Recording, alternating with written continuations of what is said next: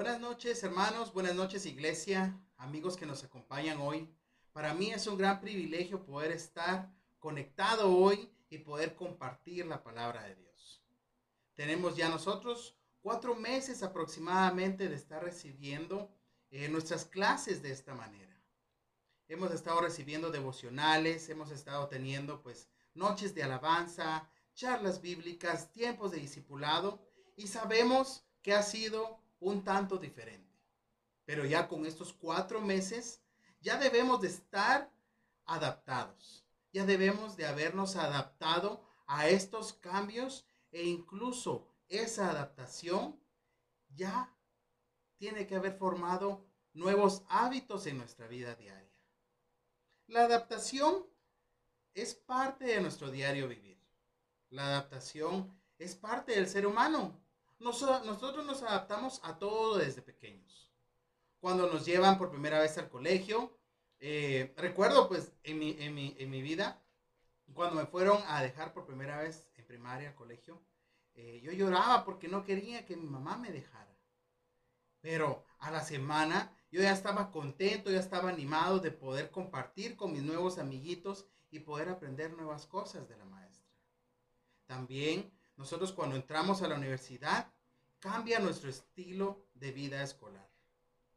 Ya no es eh, que en la misma aula recibía todas las clases. En la universidad yo me asignaba las clases y al finalizar tenía que irme a otra clase corriendo para no perderme las clases. Y nos vamos adaptando a un cambio desde pequeños. También cuando vamos a trabajar por primera vez, nos tenemos que adaptar a compartir con personas que no conocemos. Nos tenemos que adaptar a un horario de almuerzo, a un horario de entrada, a un horario de salida. Y pues la verdad nos adaptamos pues porque necesitamos el trabajo, ¿no?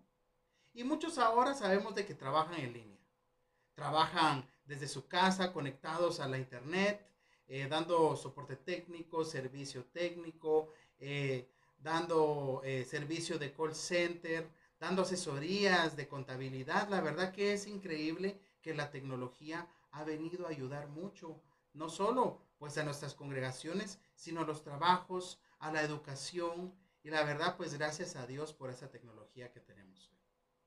Y muchos a pesar de que se tuvieron que adaptar a este estilo de trabajo, aunque sea diferente, no dejas de recibir tu paga. Nunca has dejado de recibir tu paga. Es una bendición de Dios.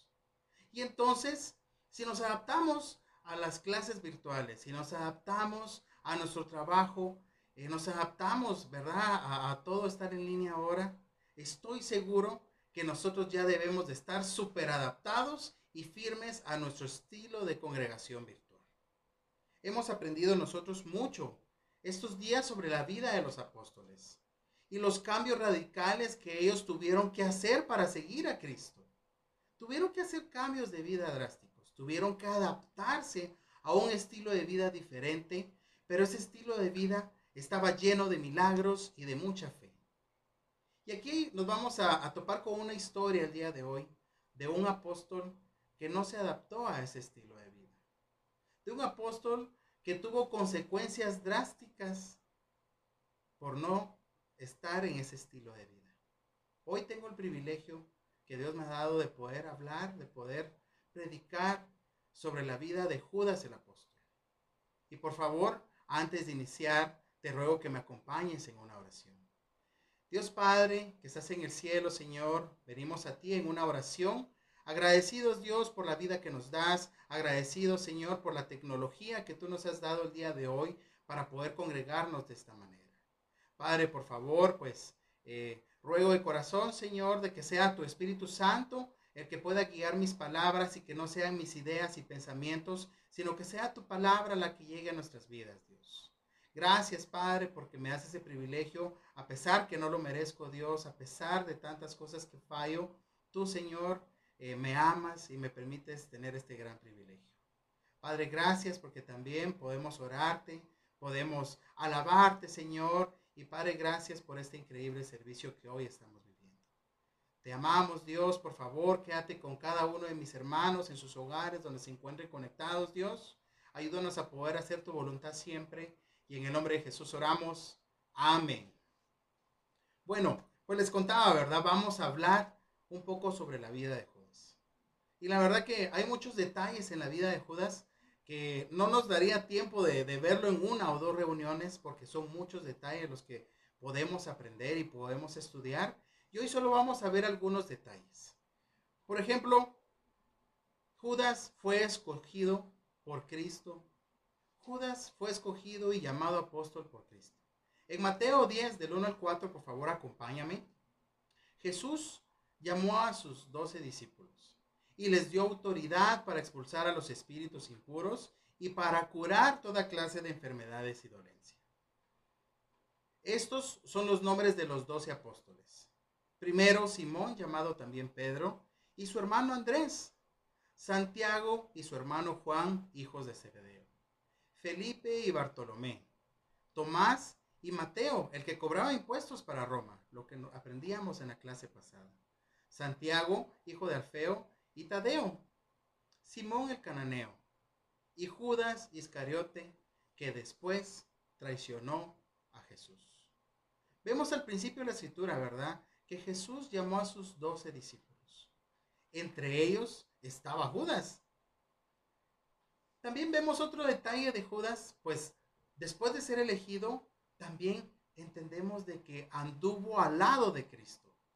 ¿Te imaginas estar al lado de Cristo, escuchar sus enseñanzas, escuchar sus prédicas, ver los milagros y ver su compasión y amor por los demás? Ver su autoridad ante los demonios, ver su poder. Definitivamente fue algo increíble. ¿Qué le dirías hoy si Cristo estuviera a tu lado? ¿Qué te gustaría decirle? ¿Qué te gustaría cantarle? ¿Qué te gustaría hablarle a Cristo hoy? Pues si quieres compartirlo, puedes compartirlo en tus comentarios.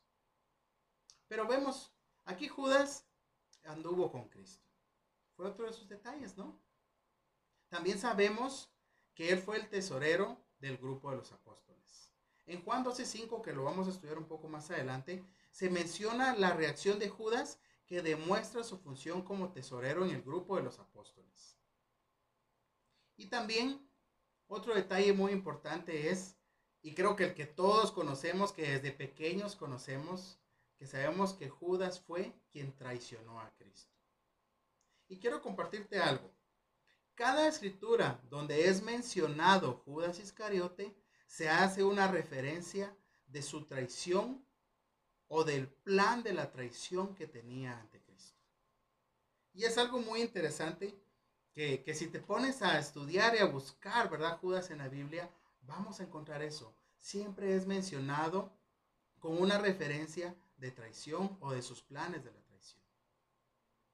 Y aquí pues vimos algunos detalles rápido, y unos detalles cortos de la vida de Judas. Pero sabes, su oscura historia es un ejemplo de los límites del corazón cuando el enfoque en nuestra vida deja de ser Cristo. Hermano y amigo, hoy que estamos conectados, quiero decirte que la historia de Judas es una historia clave para la vida de un discípulo de Cristo, porque en ella lleva un proceso el cual todos en algún momento podemos llegar a sentirnos identificados podemos llegar a sentir. Y ese momento es cuando nosotros debemos de tomar la decisión de hacer un cambio en nuestra vida. Una decisión, un cambio que agrade a Dios. Judas mostró claramente en la Biblia el proceso de la vida y la muerte. Y hoy vamos a ver algunos de esos procesos de la vida y la muerte. Del proceso que Judas tuvo cuando empezó con Cristo y cuando terminó sus días aquí en la tierra. Primero vamos a ver el proceso de la motivación. Judas decidió claramente seguir a Cristo en un tiempo difícil. Iniciaba en ese tiempo una persecución fuerte ante Cristo.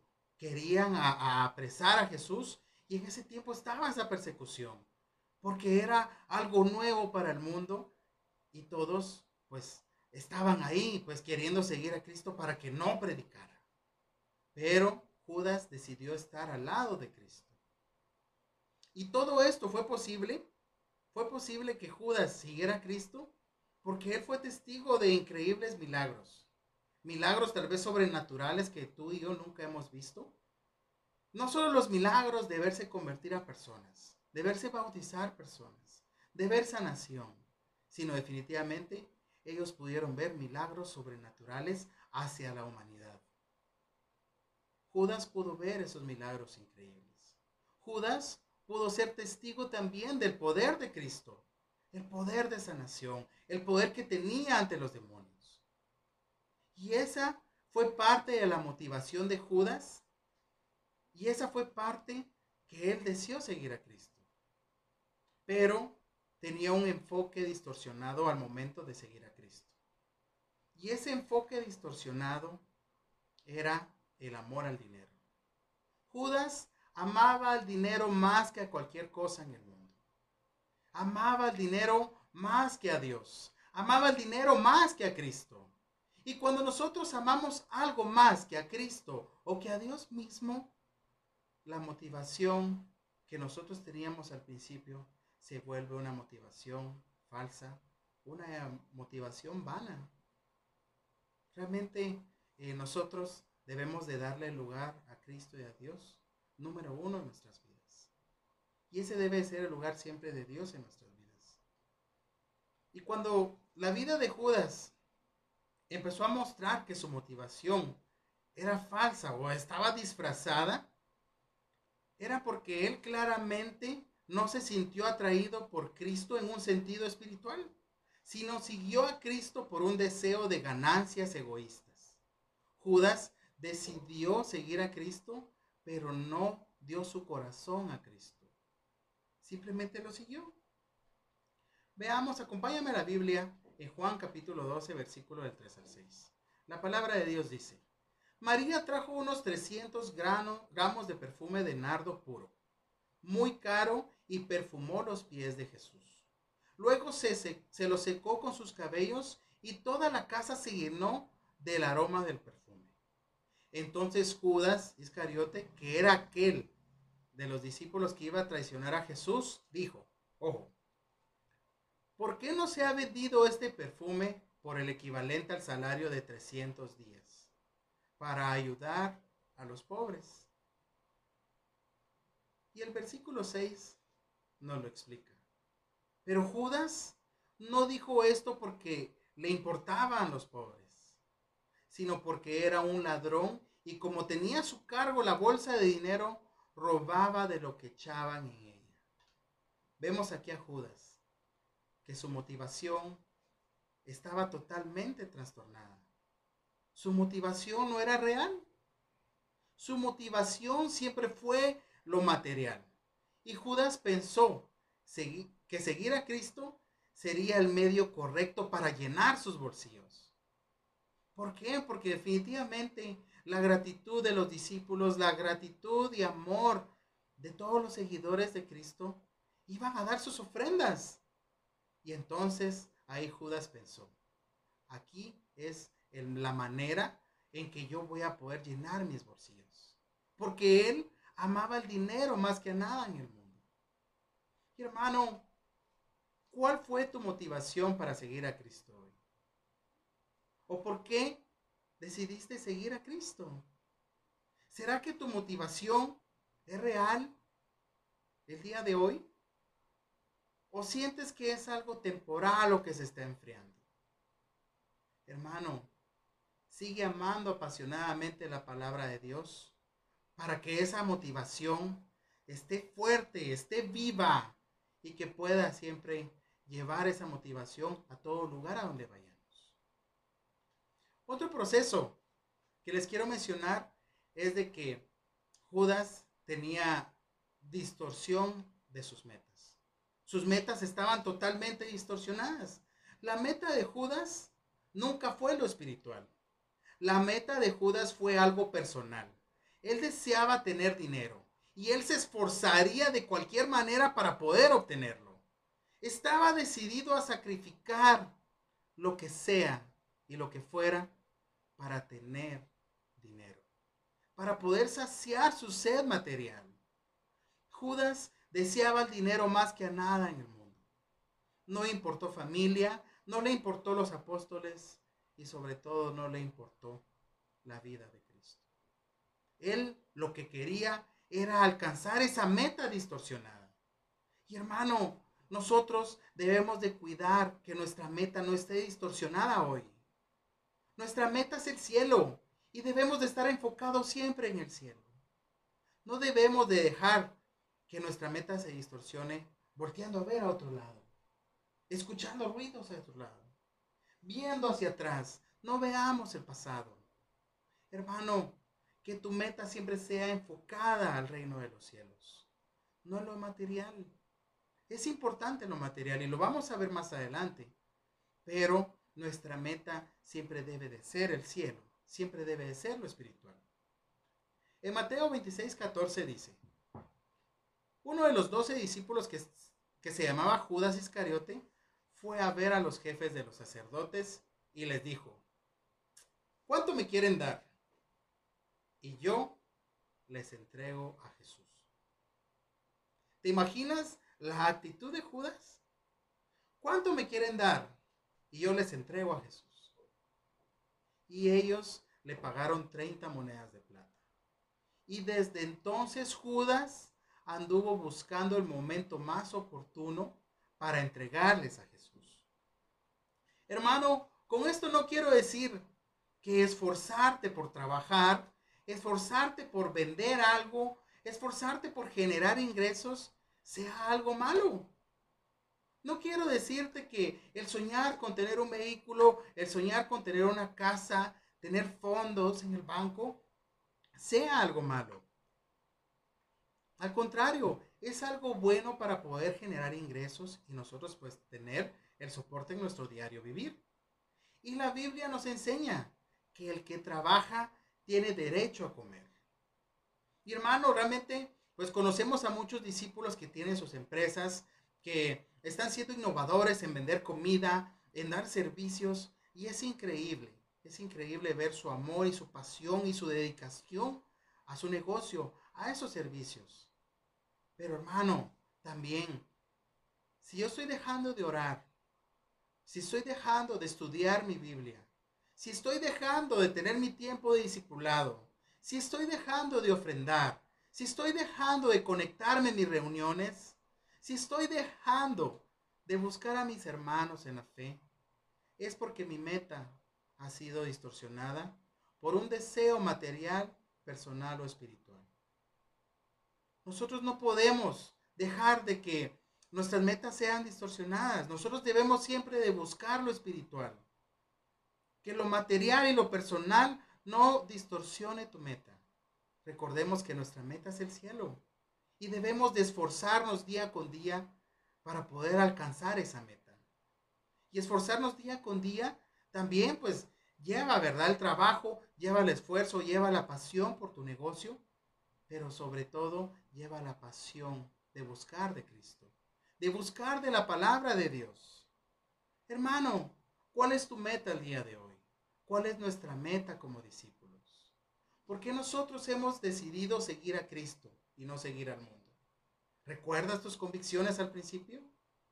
Que nada en este mundo te aleje de la alegría, del amor y de la paz que solo en Cristo podemos encontrar. Que no te aleje de llegar al cielo.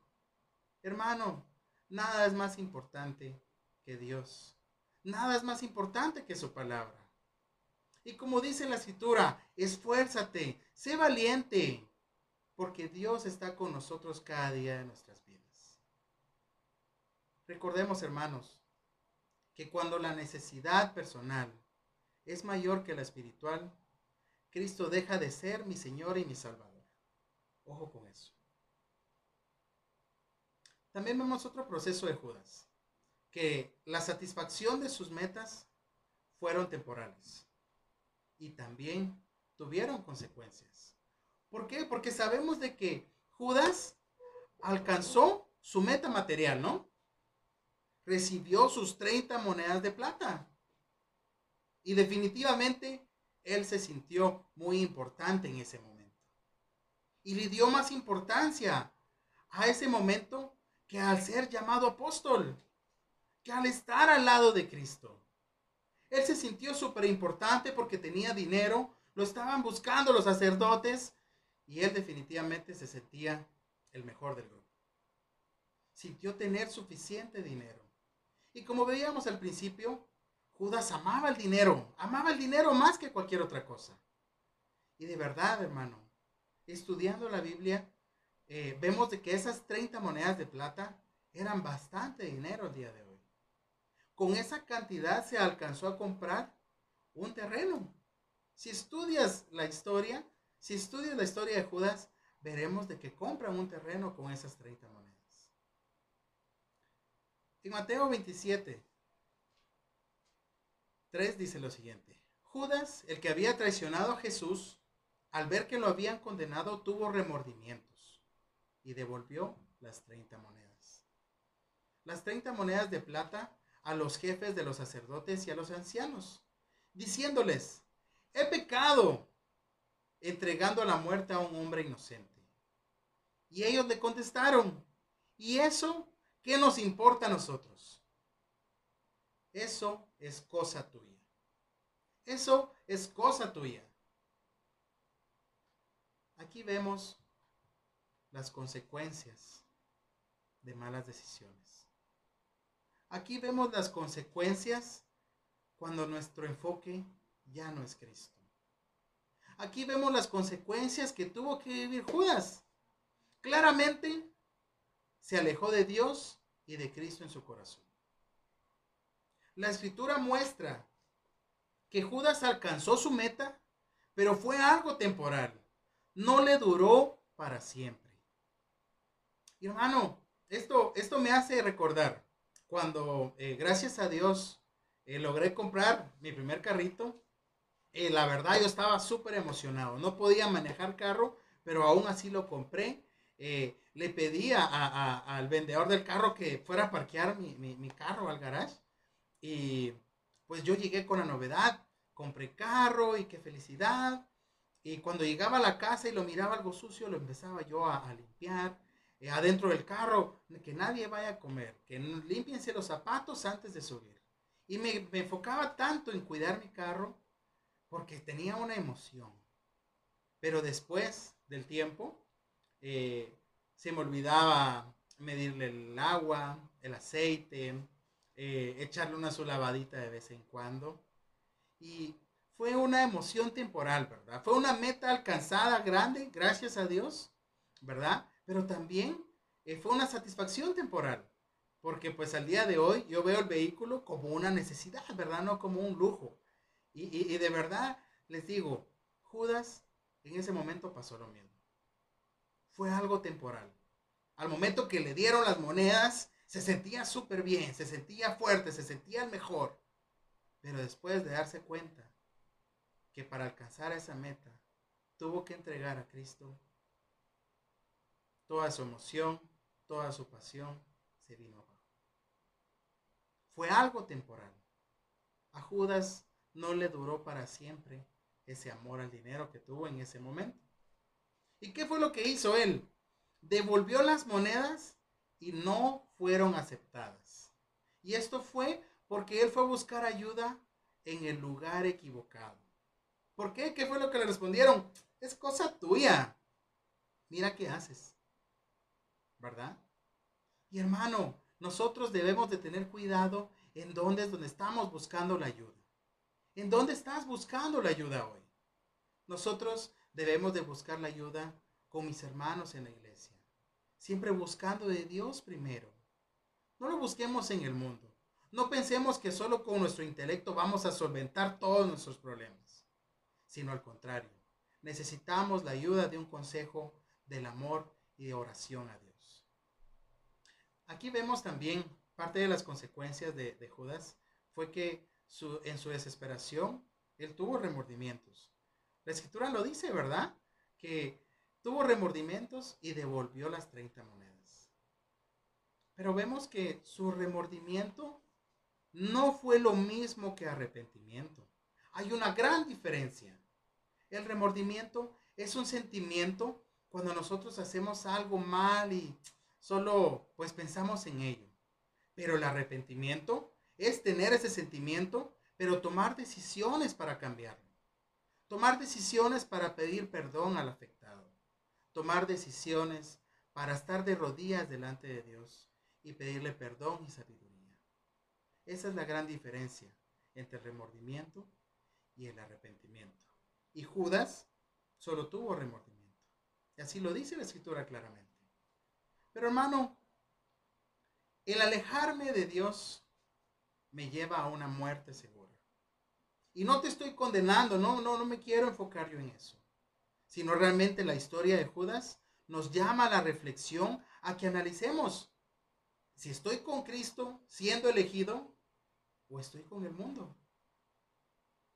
En el versículo 5 del mismo capítulo dice, entonces Judas arrojó las monedas en el templo y se fue y se ahorcó.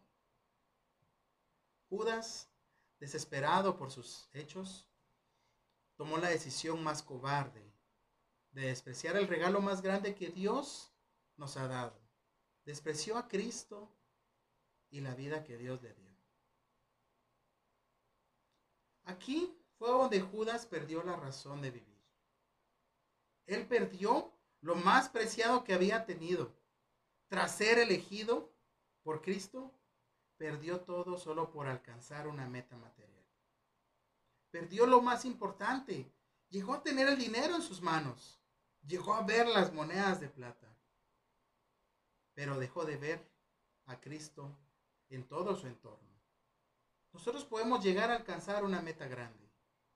Pero si dejamos de ver a Cristo en esa meta, no es una meta que me vaya a durar para siempre. Así como le pasó a Judas. Por eso, hermano, esta historia, la historia de Judas, nos deja una gran lección. Una lección de la vida y la muerte. Una lección de la elección que podemos tomar. ¿Quiero vivir o quiero morir? ¿Y cómo es que yo vivo ¿Cómo es que alcanzo esa vida? Solo siguiendo a Cristo. Pero estando lejos de Cristo, no vamos a tener lo mejor en la vida. Yo puedo ser un discípulo dentro de la iglesia, así como Judas anduvo con Cristo. Yo puedo orar cada día a Cristo, así como Judas hablaba todos los días con Cristo. Yo puedo ser un miembro de la iglesia, así como Judas compartía con los demás apóstoles. Hermano, te digo esto porque nosotros debemos de aprender de esta historia que puedo hacerme llamar un discípulo, pero tal vez no estoy viviendo como tal. Y nosotros podemos ahorita analizarnos y ver si realmente solo es un arrepentimiento lo que siento o solo es un remordimiento y tomar decisiones drásticas para poder ir a Dios, regresar a Dios y a su amor. Si tu meta espiritual está distorsionada por metas materiales o del mundo, es tiempo de arrepentirse y actuar en favor de Dios. Porque sabes, tu vida depende de la decisión que tomes hoy. Mis conclusiones. Primero, que el enfoque siempre debe de ser Cristo. Que tu enfoque principal en la vida siempre sea seguir a Cristo y hacer su voluntad. Buscar la voluntad de Dios. ¿Y cómo voy a saber cuál es la voluntad de Cristo? Estudiando la Biblia. Hermano, amigo que te conectas hoy, queremos animarte a que tú puedas estudiar la Biblia y conocer la voluntad de nuestro Señor. Y solo así podremos llevar una vida que a Él le agrada. Conclusión 2. Nosotros debemos de tener un plan de metas. Es importante tener un plan de metas a alcanzar y así con un plan hecho, con un plan estructurado, no importa los obstáculos que puedan haber durante esa carrera, durante esa meta, el camino no se distorsionará por nada. Porque al tener un plan estructurado para nuestras metas, siempre va a ir incluido a Dios en cada una de ellas. En oración, en deseo, en emoción. Y cada vez que llegues a alcanzar una de ellas, lo primero que debes de hacer es postrarte y darle gracias a Dios por ello. Conclusión 3. Recordar siempre, recordar siempre, hermano, Mateo 6:33. Recordemos en buscar primero el reino de los cielos y todo lo demás vendrá por añadidura. La escritura dice en Reina Valera, mas buscad primeramente el reino de Dios y su justicia y todas estas cosas os serán añadidas. Hermano, realmente pues si tu deseo es tener muchas cosas, tu deseo es crecer en muchas cosas, tu deseo es tener una empresa grande, tener un buen comercio, tener un excelente trabajo, lo primero que debes hacer es buscar el reino de los cielos. Lo primero que debemos de hacer es la conclusión número uno.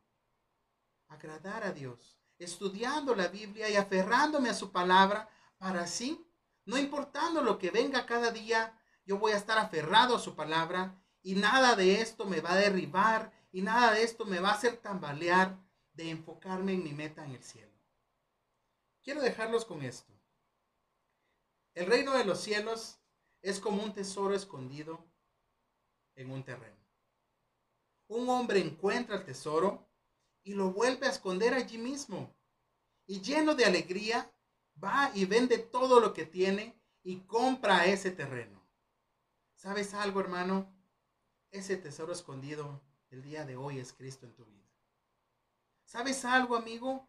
Ese terreno, ese tesoro especial es Cristo. Y nosotros debemos de vender todo, debemos de dejar todo para poder ir a encontrar ese tesoro. Ir a tener ese tesoro importante y poder quedarnos con él para siempre.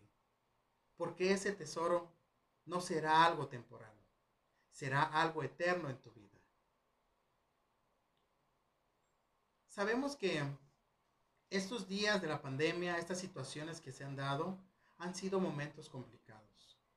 Pero no dejemos de buscar el reino de los cielos y hacer la voluntad de nuestro Padre. Recordemos que no hay riqueza más grande y abundante y productiva que seguir a Cristo y hacer su voluntad. Y sólo así tendremos una vida plena, la cual glorifique a Dios en todo momento. Gracias, hermano. Acompáñame a orar. Padre nuestro y Señor Dios, nuevamente venimos a ti en oración, Señor. Eh, muy agradecidos, Padre, y animados por tu palabra, Dios, por lo que tú nos compartiste el día de hoy, Padre. Y pues deseamos, por favor, Dios, de que tú siempre tengas el control en nuestras vidas y que nosotros eh, podamos, Señor, siempre estar enfocados en ti, Dios, en tu palabra, en buscar agradarte, Padre. Te pedimos, por favor, Padre, que nos, ayude, nos ayudes a cada uno de nosotros, Señor, a que nuestras metas siempre estén enfocadas en agradarte a ti, mi Dios. En que nuestro enfoque no se distorsione por nada en el mundo, Dios, y que siempre sea llenarnos de tu palabra y jamás dejar de buscarte, Dios. Ayúdanos, Padre, a mantenernos firmes en nuestras reuniones, a mantenernos firmes, Señor, en cada área de la iglesia, Padre, en cada área como discípulos que hemos aprendido. Y por favor, Padre, te ruego de que puedas eh, llenar nuestros corazones, Señor, y que todo lo que aprendimos, aprendimos hoy, Señor, a través de tu palabra, podamos llevarlo a la práctica, Señor, en nuestro diario vivir. Que podamos llevarlo a la práctica en nuestro trabajo, que podamos llevarlo a la práctica en nuestro negocio, que podamos llevarlo a la práctica en nuestro hogar, en nuestra familia, en nuestro matrimonio, Dios. Te amamos, Dios, Gracias, Señor, por este gran privilegio que nos has dado de poder escuchar tu palabra. Gracias, Señor, por este tiempo de alabanzas, por este tiempo de oración, Señor. Te oro por mis hermanos, Señor, en necesidad, por los enfermos, Señor. Por favor, Padre, que puedas darles salud, fuerza, Señor, y ánimo. Gracias, Señor, por todo. Y en el nombre de Jesús oramos. Amén. Feliz noche.